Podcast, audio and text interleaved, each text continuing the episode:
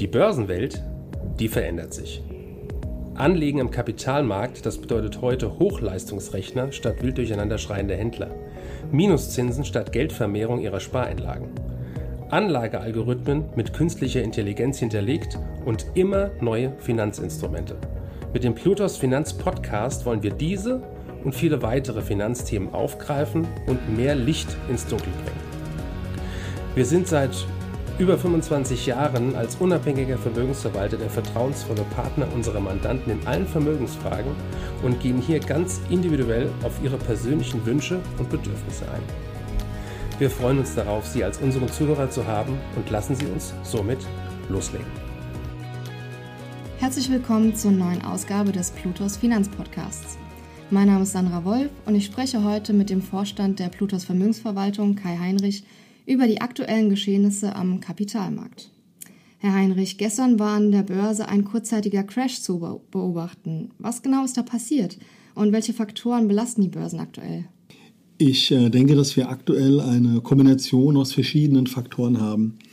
Zum einen äh, weiterhin äh, die Thematik der Zinserhöhung der Notenbanken, hier insbesondere der amerikanischen Notenbank, die auch diese Woche tagt am Mittwoch.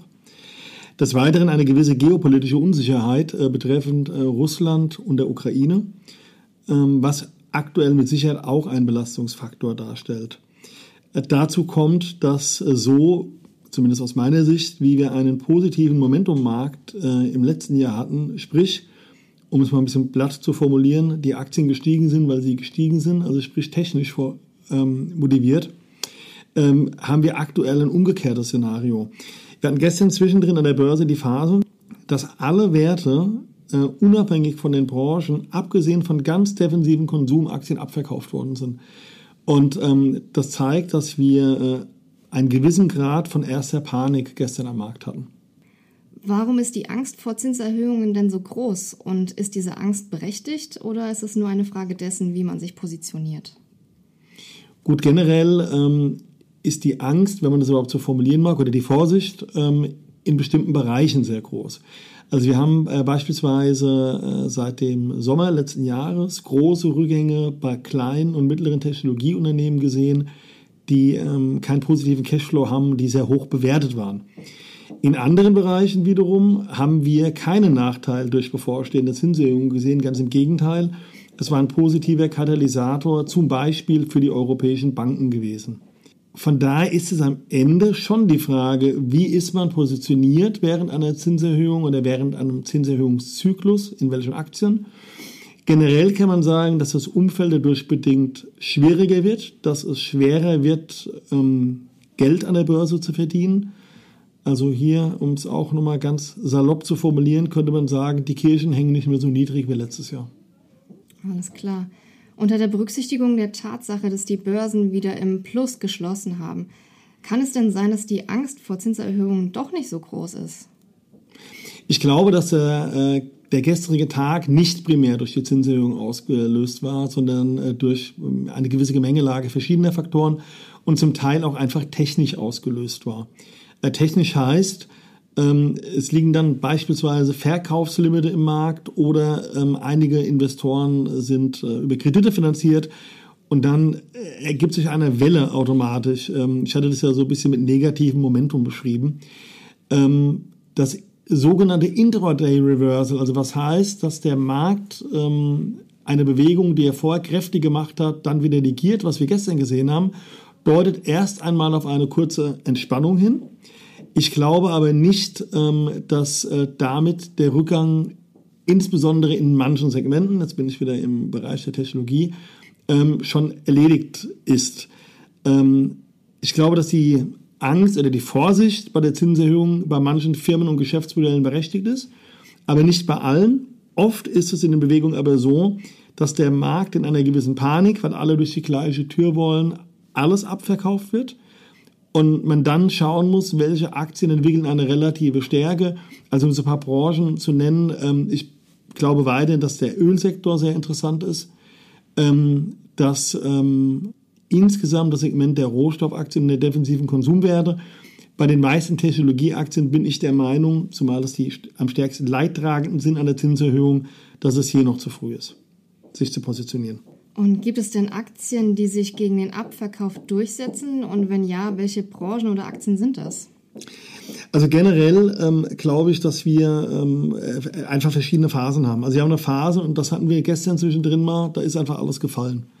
Weil der Markt auf dem falschen Fuß erwischt worden ist oder die Börsianer oder die Investoren, wie immer man das nennen mag, äh, und man einfach Kasse haben wollte. Die Wahrscheinlichkeit ist relativ groß, dass äh, Branchen wie defensive Konsumgüter, ähm, auch der Sektor äh, Öl, einige Rohstoffaktien, vielleicht auch die europäischen Banken, die nicht hoch bewertet sind, sich dem Abverkauf zumindest ein Stück entziehen können. Die größten Probleme liegen weiterhin bei den Werten, die zu hohe Bewertungen haben, weil diese Aktien am stärksten von einem Zinsanstieg negativ betroffen sind. Okay, und jetzt mal Hand aufs Herz. War eine Korrektur der Börsen nicht sowieso lange überfällig? Ja, das ist immer so ein bisschen das Problem. Äh, das kann man im Nachhinein natürlich wieder gut sagen. Die Korrektur war überfällig. Aber nachher sind wir immer alle schlau. Ähm, sagen wir mal so, die Bewertungen an der Börse haben es nahegelegt, dass eine Korrektur kommen sollte. Aber das war auch im ganzen letzten Jahr schon der Fall. Und das macht das Ganze so ein bisschen schwierig. Äh, wenn man nur auf die Bewertung geschaut hat, hat man viele äh, positive äh, Trends im letzten Jahr verpasst. Ähm, wenn man die Bewertung dieses Jahr nicht beachtet hat, ist man extrem bestraft worden, beziehungsweise eigentlich schon seit dem vierten Quartal 21. Ähm, von daher kann man es leider nicht so pauschal sagen. Der Markt war technisch intakt. Das hat sich jetzt geändert, ähm, an sich mit Anfang des Jahres. Und äh, lassen Sie uns mal hoffen, äh, dass es bei einer Korrektur bleibt. Und was glauben Sie, wie sich der Konflikt zwischen Russland und der Ukraine, den Sie vorhin schon angesprochen hatten, äh, wie der sich weiter auf die Märkte auswirken wird und welche Gefahren er birgt? Jetzt äh, könnte man hier natürlich, ich mache es einfach mal schön mit einer Phrase, äh, antworten, äh, politische Börsen haben kurze Beine, müsste man, wenn man jetzt in so einer Börsianerrunde wäre, fünf Euro ins Phrasenschwein werfen. Es ist halt generell so, dass diese ähm, Konflikte oder äh, politische Bewegungen oft nicht nachhaltig an der Börse wirken. Ähm, wenn sich der Konflikt verschärft, wird es weiter Druck auf den Markt geben. Ähm, ich glaube, dass die genannten Ölaktien ein Hedge dagegen sein oder eine Absicherung dagegen sein könnten. Ähm, generell, wenn wir uns Konflikte in den letzten 25 Jahren anschauen, war es äh, an sich immer nur ein kurzes Ereignis für die Börse, wovon die Börsen sich relativ schnell wieder erholt haben. Was eine gefährliche Mischung ist, wenn eine hohe Bewertung auf Zinserhöhungen, wirtschaftliche Abschwächung und geopolitische Probleme treffen, ähm, in so einer Gemengelage, und ich hoffe nicht, dass wir die sehen werden in diesem Jahr, ähm, kann ein politischer Konflikt auch ein Auslöser für eine heftige mittelfristige Abwärtsbewegung sein. Alles klar, ich danke Ihnen für das Gespräch, Herr Heinrich. Gerne. Danke für Ihre Zeit und Anhören unseres Plutos Finanzpodcasts. Ein Podcast, der Ihnen sowohl allgemeine Informationen zum aktuellen Marktumfeld sowie auch Wissen zu speziellen Themen wie Rohstoffe, Fonds oder auch Aktien einfach und effizient vermitteln soll. Wenn Ihnen der Podcast gefallen hat, dann hinterlassen Sie gerne eine Bewertung auf Apple Podcasts und folgen Sie dem Podcast auf Spotify. Teilen Sie ihn auch gerne auf Facebook, Twitter und LinkedIn und besuchen Sie uns auf plutos.de. Viel Spaß weiterhin und bis zum nächsten Mal, Ihr Plutos-Team.